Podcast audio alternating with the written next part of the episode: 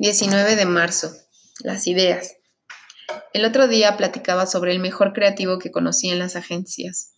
Sé que muchos de los que estuvieron en esa época de DDB conmigo en Ansures coinciden. Es un celayense que parece inglés. Un niño bien sería la descripción correcta. Pero que fuera un niño bien no significa que sea normal. Es bastante, bastante raro. Tiene un sentido del humor súper mega ácido que solo con el tiempo se va entendiendo.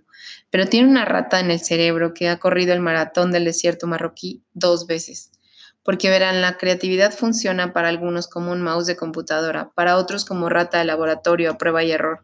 Otros tantos son los ratones de campo, aprenden a buscar información como innatamente, acumulando lo que pueden y desechando lo que no. Los creativos somos distintos. Y lo sé, a veces no tanto porque yo sepa cómo funciona su rata interior, sino porque tienen un brillo especial en los ojos. Las ratas del cerebro creativo son de ciudad, se meten a los lugares más remotos, a tus recuerdos y referencias, a veces más oscuros para sacar lo que sea, una idea, una punta, un caminito, como nos gusta llamarles.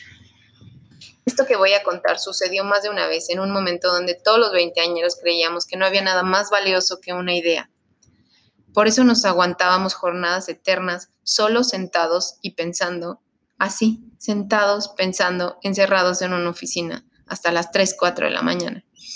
En esa sala estábamos todos los mensos que pusimos una hoja enfrente con una gráfica que había, creo, ganado un oro en Canes. Era una crema antiarrugas que solo tenía dos palabras en toda la hoja. Decía tac, tic. Si no entendiste, es una crema antiarrugas que en vez de tic-tac dice tac-tic, o sea, regresa el tiempo, Pasamos horas enfrente de esa hoja.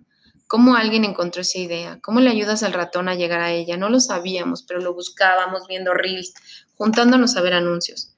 Claro que importaba vender el coche, pero buscábamos la idea, que el pensamiento básico fuera increíble, que lo vieras y dijeras, claro, eso siento, eso pasa, eso es real.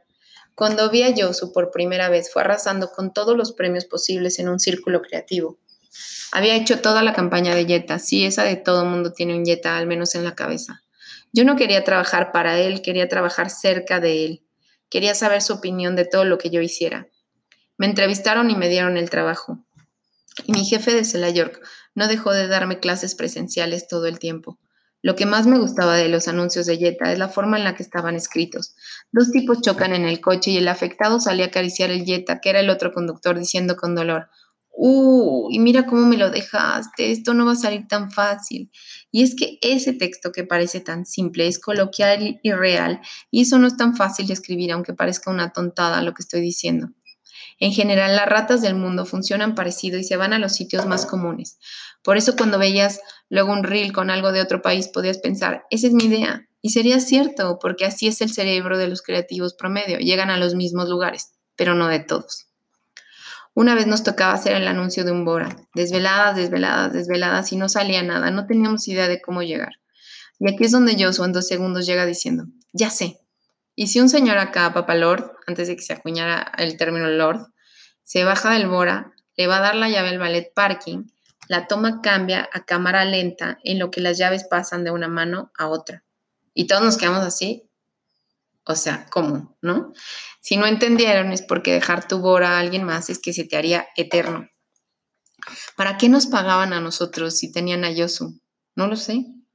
Pero lo que sí sé es que de esa agencia y ese tiempo nacieron los que hoy son los mejores creativos del país, en una industria que cambió malamente a limitarse a influencers antes que ideas, a niños que presumen de un estilo de vida y googlean frases motivacionales y que en su mayoría carecen de talento.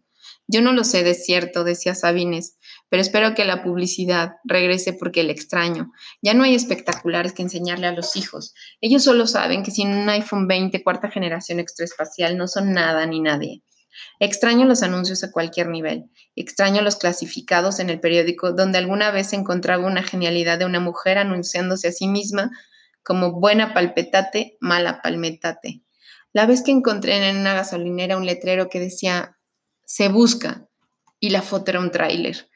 Extraño que un anuncio nos genere más que un momentito, porque son como los chistes que te contaba un amigo especial y que cada fiesta le decías, vuélvelo a contar, vuélvelo a contar, para que no había nadie como él para que te tornaras de risa. Ahora te mandan un meme y te dicen, este, está buenísimo el meme. Te dicen, ah, ¿ya viste el meme que te mandé? Ah, sí, ya lo vi.